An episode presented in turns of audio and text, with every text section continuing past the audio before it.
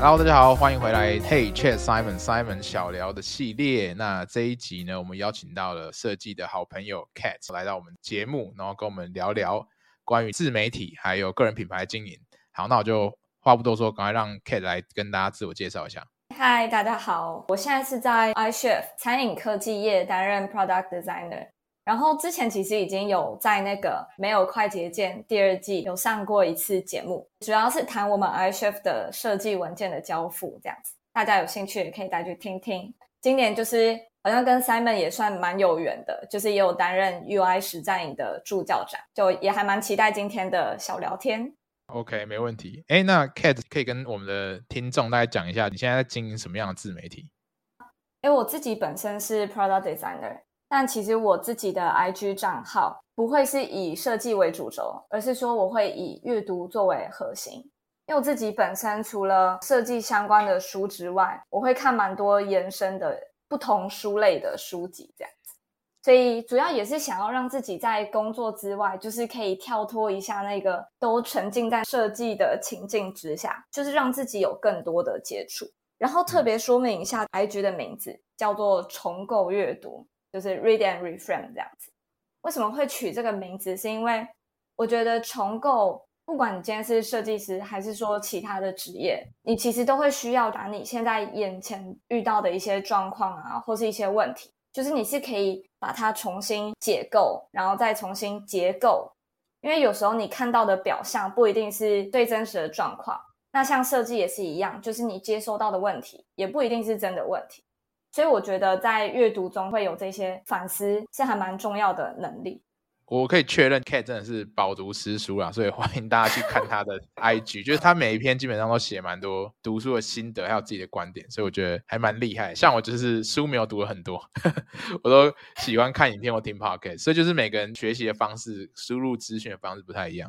像你有经营 IG 嘛，算是一个自媒体嘛，因为你在分享你自己做的事情，或是你的一些想法、看书的心得等等，那就会影响到这些其他对这件事情有兴趣或想关注的人这样子。因为我觉得自媒体里面有一个很重要的因素，就是它有一个影响力嘛，就大家现在不都在讲 KOL 啊、Influencer 啊，那不管这影响是大或小，你做你想做的事情，就有人会去关注你这样。那回到这个起点的部分，就是当时是怎么开始的？就是为什么想要做这件事情？这个我先分两个部分回答。第一个就是说关于影响力这件事情，因为现在很多人会谈就是个人品牌嘛，就是这个 term 变得很火红。其实我觉得个人品牌并不一定只是说你在外面经营的一些自媒体啊，然后一定要靠这些斜杠或副业来赚钱之类的。因为其实我觉得在建立对外的个人品牌之前，你要先去思考你在公司内的个人品牌。因为其实我们在社群上面看到的就是一个表象嘛，但是实际上你有没有办法在公司组织内去跟别人就是好好合作，创造出一些产品的价值？我觉得这才是身为一个设计师比较重要的部分。这样，那所以在建立这个对外的个人品牌之前，我其实就是专注在公司内的个人品牌，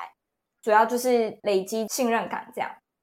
所以一开始我其实，在 Medium 上面去发一些自己的学习历程啊，也都是很 focus 在一些设计的技法跟设计的流程面上面。那时候就只是想说，既然都已经写了自己的学习笔记，那不如就是放在一个公开平台，让它可以被大家看见这样。所以当时在 Medium，诶，我有发表几篇在 AAPD 上面，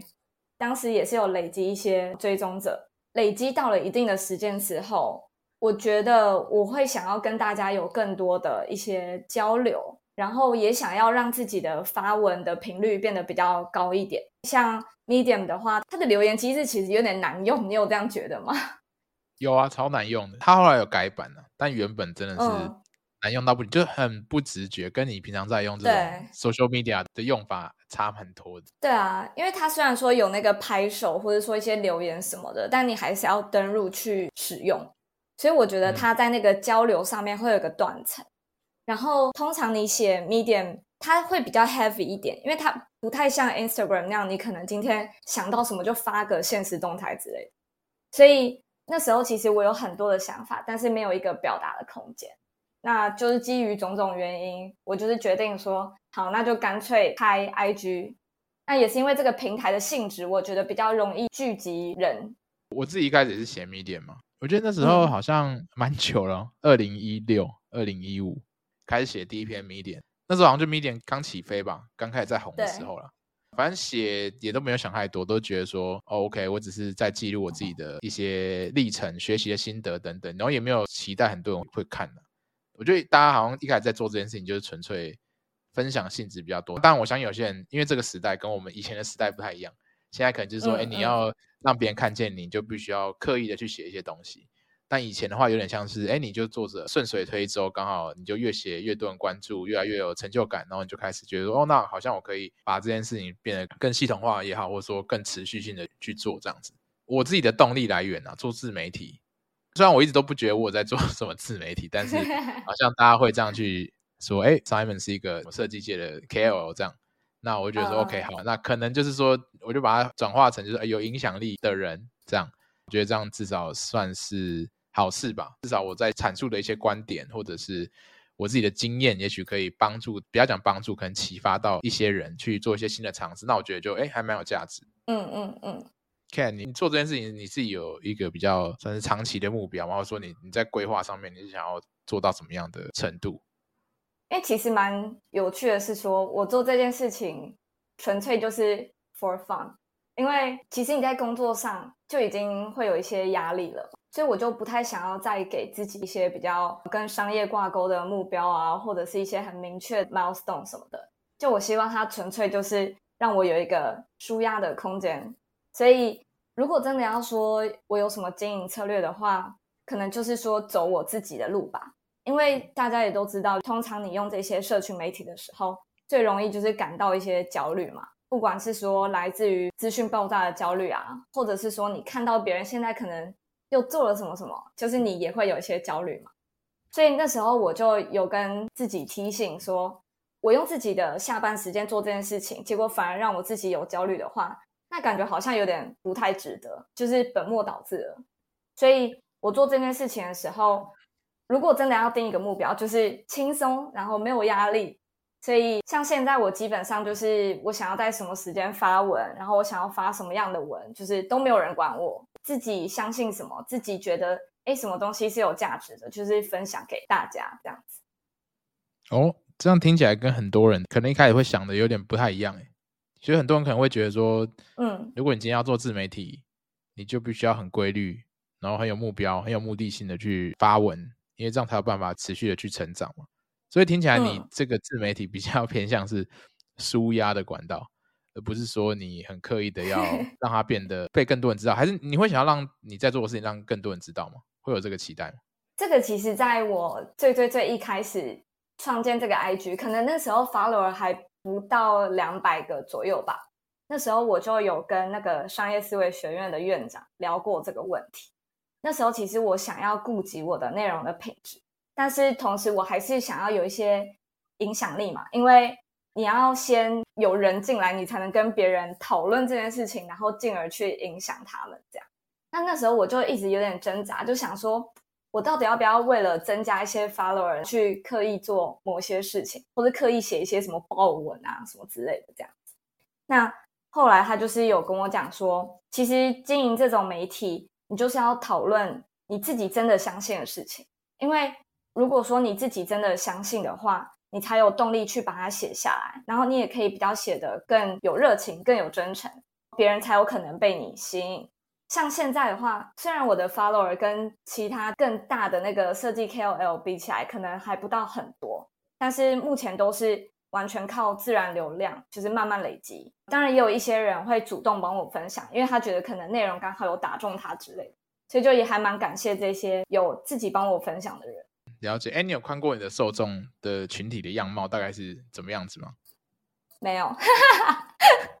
真的假的？佛系经营，没有在看数据，对不对？对，我就是完全是佛心，因为像刚才有讲到，可能我今天在工作上每一个专案，你几乎都会有至少好几个量化指标嘛，就是从可能商业的一些收益啊，然后你的一些 user 相关的数据等等。所以那时候其实我就不太想要再把这样子的 mindset 带到我自己在做的事情上面。我就是想要做一个实验吧，就是想说，诶，如果我今天都完全不看这些量化指标的话，我到底可以走到多远，或者是我可以做到什么样的事情，这样子。那这样子就是说，如果今天有人想要经营自媒体，你会觉得说他们应该跟你做类似的方式，就是像你讲的，走出自己的路。而不是去追求 UI UX 很热门，就大家都在分享 UI UX 的事情。你会怎么样跟这些人建议？当然，每个人目标不一样，有人可能是想要成名，或者有人想要透过这个来赚流量、赚钱。但是基本来讲的话，你会怎么样去跟这些人建议？嗯，我觉得其实第一步，你就是要诚实面对自己的追求。哎，如果你今天真的想要靠这个赚钱或赚流量，我觉得那个也没有什么关系，因为确实，如果你把它做起来的话。它会是一个还蛮好的收入管道，这样子。所以，既然你今天是真的想要赚钱，那你的账号的定位可能就不要把它包装成像什么，哎，我都不是想要赚钱哦，我只是纯分享哦，这种，就是你可能就不用这么特意的去做这件事情。所以，如果你今天真的想要有一些流量啊，那也没关系，你就是密集让自己跟上一些时事啊，或者是说。哎你就是分享一些大家可能比较感兴趣的嘛，跟设计的一些操作啊，或者 tips 啊，或者一些概念更有直接相关这样子。所以我觉得，哎，其实那样子也没有什么问题。那如果你不想赚钱的话，你就是纯粹 have fun 的话，那也没什么问题。但你可能心里就要预知到说，你的 follower 可能累积的速度不会这么快，或者是你做这件事情可能完全不会赚钱。你就是要认知到，说你选择这条路线，你可能会在路上遇到什么事情。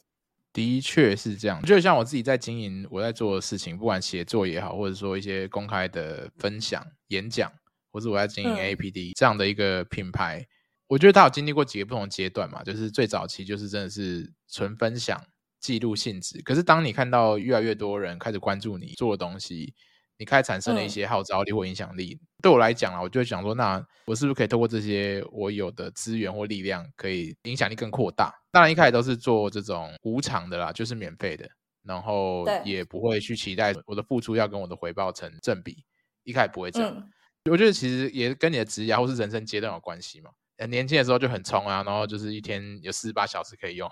但你后来就越来越重视你的。身心健康、工作生活平衡，你就去思考做这件事情的效益，至于你自己本身的价值，就是为什么要做这件事情，这个目的会去思考更清楚，或者说你会对于一些成本的计算，所谓的成本不仅只是金钱、时间，还有你的精力，也是一个，嗯，去计算这些东西，就会想说，哎，那我如果要继续做的话，我势必要有一些就是热情以外的事情支持我啦。我觉得这个比较现实，比较直接是这样，嗯，所以就是原本像我之前有做一些 mentorship。都是免费，可能做了五六十场哇，真的假的？对，对啊，对啊，对啊，在那个 ADP List 上面嘛。那时候当然也是一开始就觉得说，我想要去了解一下现在大家新手求职者、转职者遇到困难，然后也去培养一下我自己怎么样去聆听，然后怎么样给建议的这个技能。那可能到一个程度之后，就发现说，哎，就一直是做重复性的事情，因为你遇到的人都是差不多阶段，然后你不会跟同一个人有比较长久的关系，就是你没办法看他成长，因为每次来找你都是不同的人。嗯，所以我就开始讲说，那我要怎么样去让自己的时间更有价值？就是比如说，我会开始收费，然后以及就是说去筛选掉一些只是很临时突然来问你问题的人，而不是说真心的想要跟你有更长期的关系，知道你在职涯上的建议。那这样我就会比较能够看着他成长嘛。所以我就开始做一些收费，或是有一些不同方案，你可以跟我去 mentor 三次，然后或六次或十二次。那这样就是很明确，我能够投入的时间跟价值是可以相对来讲比较容易被量化，对，然后这样就是变成我的其中一个的收入管道吧。但它也不是很多啦，但就是对得起我自己所投入的时间，这样。这个我还蛮有共鸣的，因为像我在做这个账号的时候，虽然说是以阅读为主轴，但是我还是会讲到一些设计的日常嘛，所以那时候私讯也都是有收到很多来问一些他的职涯相关啊，或者是。设计目前遇到的一些很实际的问题，这样。然后我一开始也都是无偿的一个小时的 session，然后就跟他们聊聊这样。结果时间久了之后，也发现说那个精力真是蛮难负荷的。所以我记得那时候我也有在 podcast 的那个聚会上面找你问一些 feedback，这样。然后你就建议说，哎，其实可以换成收费啊，这样。那那时候其实我也没有想说，啊，我有能力可以变成收费吗？但觉得说。好像收费真的是一个还蛮好的一个筛选机制，因为你可以筛选掉那些他可能并不是需求这么强烈啊，或者是说，诶，他可能还不是这么认同你可以提供的价值这样，所以改成收费之后，目前还是有接到一些就是想要来咨询的人。嗯，哎，我好奇，你刚好提到你不觉得自己有资格可以收费这件事情，你觉得要到什么程度，你才觉得你所提供的时间也好，或是你提供的知识是足以让别人付钱给你，嗯、还是说其实人家愿意付钱给你，就代表你 OK？你那时候是怎么去分界免费跟收费这件事情？嗯嗯，像那时候我一开始就是很简单收一下，说，哎，大家有什么问题，然后可能就开个 Google Meet 跟对方就是聊聊这样子。那后来我就想说，哎，这样子就足以收费吗？因为觉得既然你都要跟别人收取费用了，这个整个流程你应该是要做一些优化，或者说更有一些系统性。心里是先决定就是好，我要用收费来去筛选人，然后同时也是验证我自己的市场价值。这样，那那时候就是有。做出简单的 landing page，包含说表单啊。本来其实，在咨询前，我就是很简单的了解一下他们的问题。但我现在在咨询前，我会每一个人我都客制化一个他们自己的表单，然后请他们在咨询前填写。这样子在咨询的当天，我才能更快的去切入一些就是最重要的命题。这样，所以后来就发现说，其实好像并不是说我觉得我具备了这个资格。再变成收费，而是说你先决定你要收费，然后再调整你的一些服务的内容跟品质。后来我的思维就是有比较倒过来这样子。嗯，哎，我觉得这个蛮重要的哦，因为有时候这种，哎，他付多少钱，然后得到多少价值，这个事情在很多情况下是很难衡量的。就它不像说你去菜市场买菜，或是店里买东西，就是全部都是明码标价，你就知道这个东西价值多少钱，你大概会有个 sense。可是像这种知识型的服务啊，哦、或者是比如说你找人帮你业配。你今天是个流量网红，你也不确定你今天付了他这个钱，他能够帮你带来多少真正的转换。他可能流量很高，嗯、可是他的受众跟你想要打的商品的受众是不同人，对不对？所以这个价值有时候就很难衡量。或者说我今天找你 mentor，你能给我的东西，我是不是能够完全吸收，或是真的对我有帮助？其实就是很难。所以这有时候还是要看你的受众多相信你。第一，他很了解你，嗯，那你了解他嘛，你才有办法去给出相对有品质的回应。这样对，所以我觉得这件事情其实。蛮重要，就是价值这件事情虽然不好衡量，可是可以尽可能的用一些方式，就像你刚刚请他们填的这个表单，你了解他，那你自己有一个框架，你可以确保你一定有给到基础的价值之上，所以我觉得这可能就是一个还蛮好的做法。像我可能也都会，因为我不希望他来之后我还要花十到十五分钟去跟他认识到很细，事前嘛，他就会自我介绍啊，他遇到了挑战啊。困难啊，他希望我可以从哪个面向给他建议，就避免我给了一些太发散的建议，是蛮重要的。我接下来想要问一下，自媒体也好，个人品牌，其实对于影响力这件事情都是蛮有加分的，前提是你做得好，你做不好就是扣分。那你觉得除了影响力之外，刚刚前面没有提到一些收费机制嘛？经营个人品牌之后，对你的生活也好，工作有没有有没有什么样的改变？好，因为我觉得虽然我自己是内向者啦。就是那个 MBTI 测出来，我前面是 I，而且是非常极度的那种 I。所以其实像这种不用实际跟人接触，然后是中间有透过一个媒介，然后去抒发我自己一个想法，这件事情对我来说还蛮重要的。因为我有时候可能会很有那个想要交流的渴望，但我又不想要是实际跟别人就是面对面的那种 contact，所以。像现在的话，我就觉得说，其实它是一个很好能量释放的一个管道。就是我今天可能在阅读上面，我看到什么，觉得说，哦，这一段真的是讲得太好了，或者是我今天在工作的时候有怎样的经验什么的，我都可以透过它，就是很快速的用现实动态去分享出来，这样子。我觉得这是第一个啊，就是能量的部分。然后第二个当然就是学习上面，因为，呃，就是大家常说嘛。你不能只有输入啊，然后你还要有输出啊，这样子。那我觉得输出这个部分的话，如果你让自己有一个比较稳定的步调，然后也是一个比较轻量的方式去输出的话，它其实效果真的是可以蛮明显，然后也持续比较久这样子。所以像现在我可能一个礼拜会写一篇文章，或者是写一个书籍的那个阅读心得，我觉得跟过去比起来，那个频率真的是有提升。所以像现在。我的学习的效果上面，我觉得也是比之前还要再更深刻一些。然后第三个的话，就是外部的一些合作机会，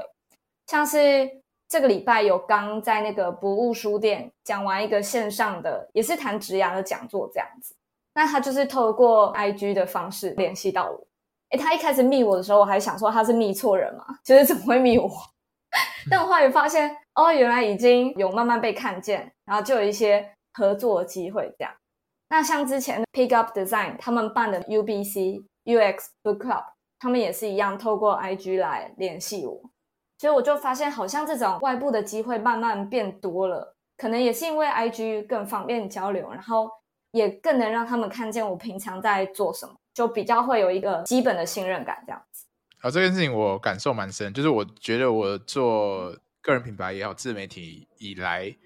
最大的收获，反而是这些人脉嘛，或者是说你能够接触到的人，oh. 或者有人会来找你的一些机会。因为很多时候，如果你自己在公司自己做，你能影响的范围，或者说你能接触到的人，就是真的是你公司的人嘛。因为现在既然大家都是在网络的时代，所以你要能够被看见的机会其实蛮多的，只要你愿意去做。当然取决于你是想要什么生活啊，这还是要再强调一下。就是如果你今天就是想要安安静静自己好好上班，然后也没有要去做其他的交流，其实也都 OK。但是如果你今天是想要做自媒体，然后你有一定的目标想要达成的话，我觉得其实得到更多的机会这件事情是我觉得做自媒体蛮加分的事情。因为我觉得我自己就认识到了非常多，我原本如果没做自媒体是不可能认识到人。就比如说 Kate 也是嘛，嗯、我记得我们好像是什么聚 聚会认识的，然后或者是对啊，我在做 Podcast，那我就会去邀请各领域的这些资深的设计师也好，或者说任何觉得有趣的人，邀请他们来到我 Podcast 跟我们一起聊天。那如果你今天没有 Podcast 这个媒介，你是不是就没办法跟这些人接触？就突然说，哎、欸，我想跟你聊天，就很奇怪。对对啊，对。那如果有 Podcast 就很好，然后或是有人会因为看了我的 Medium，听了我的演讲，然后又开始说，哎、欸，那 Simon 你有没有兴趣做我们的顾问，或者接一些案子？这几年啊，一直陆陆续续都会有非常多新的机会出现。那我觉得这就是一个正向的循环嘛，就是哎，你先做这件事情，然后开始有人关注，然后你有得到一些肯定也好，或者有些成就感，那你就想要继续做。那你越做就越多人看见，就像滚雪球这样，然后越做越大。对当然，它必须建立在一个你的心态上是健康的啦，不然你就会变成说你很追求一些数字，嗯、然后你很想要赶快看到成效。但其实我觉得啦，很多。成功的创作者、自媒体的创作者，他们都有一个很重要的关键，就是持续坚持，然后很 consistent，他的一致性很高，他不会做一下然后不做，或者是他主题跳来跳去这样，他就是有一个很对对对很明确长期的目标，一直在往前走这样。讲到这个，我就分享一下，就是前阵子我就也有在 IG 上面看到一个那个阅读的账号，他就是用一个我自己还蛮喜欢的比喻。像他就说，我们现在去一些餐厅，有些餐厅它可能就是那种 pop up store 嘛，就是可能快闪店啊，或者是比较完美店啊那种。那你可能去那里主要就是求一个吸睛，你可能去一两次之后也不一定会再去了。他就说，像台南的话，台南有很多老店嘛，因为它虽然看起来好像没有什么很 fancy 的东西，但是吃过的人可能都知道那个味道很好。也都会在就是一传十，十传百这样子，就是慢慢的会有这个裂变这样。我就觉得他的这个比喻很有趣，因为像现在也是一样嘛，就是刚才有讲到，如果你今天想要爆红啊，或者是说诶想要吸睛的话，你可能就是跟一些比较时事类的东西嘛。那如果说你今天是想要比较踩稳，然后慢慢的这个走的话，那你可能就是要专注在自己比较想要投入的事情上面，然后就是用这个。老店的这个思维去长期的经营它，没错，这个我真的蛮同意的。真的是你要做一件事情，你就是要非常长期的去做。有个词叫量变产生质变吗？还是就反正你做很多之后就开始，你在做的事情原本一开始可能都是小小的，它不一定有影响力，但是你做久之后，它就开始产生一些变化，然后你就会慢慢看到这些小小的东西突然可能串在一起也好，或者说就开始。产生出一些你意想不到的效果。之前不是老高那个影片很红吗？他说人的成功跟能力可能没有关系，啊、可能是跟运气比较关系。那为什么叫运气？就是它有不可预期的成分在嘛。可是机会，我反而觉得可以自己创造。就是经营自媒体，反而就是创造机会的一种很直接的方式。就是，嗯，就你能创造机会变多，那比例就高，那你就更容易遇到你人生中的绿点。你就是突然遇到一个贵人，或者是一个能帮你成功的人。可能就借此人生就会一帆风顺，也不会啦。你可能就是 会会有失败，有有成功，然后但是你成功的几率会高比较多。对，就是我觉得自媒体有好处很多啦。最后来讲一下，就是你觉得做自媒体，你有没有一些牺牲的东西、失去的东西？我觉得比较可能我的情况比较特殊吧，因为一开始我就是把它定位在一个 for fun 的东西，所以其实我并不会觉得说，哎，我真的有牺牲什么。因为刚才有讲到，其实经营自媒体，你真的会有蛮多交流跟合作机会。那像你写文章，你也不需要任何的金钱成本，你只需要付出你的时间，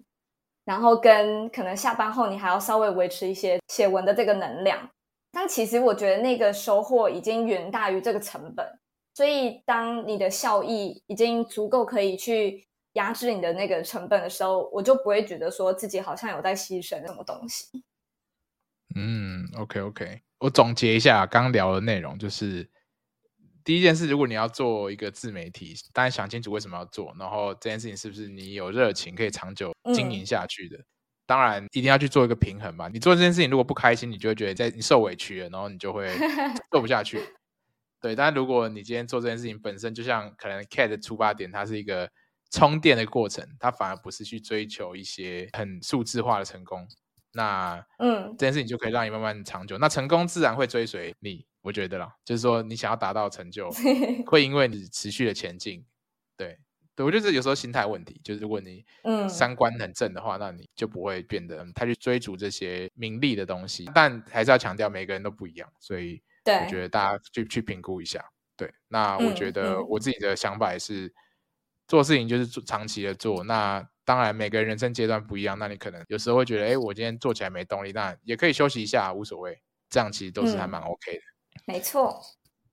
好，OK，那我们今天聊差不多了。最后 有一个听众 Q&A 啦，我们回答一下好不好？就是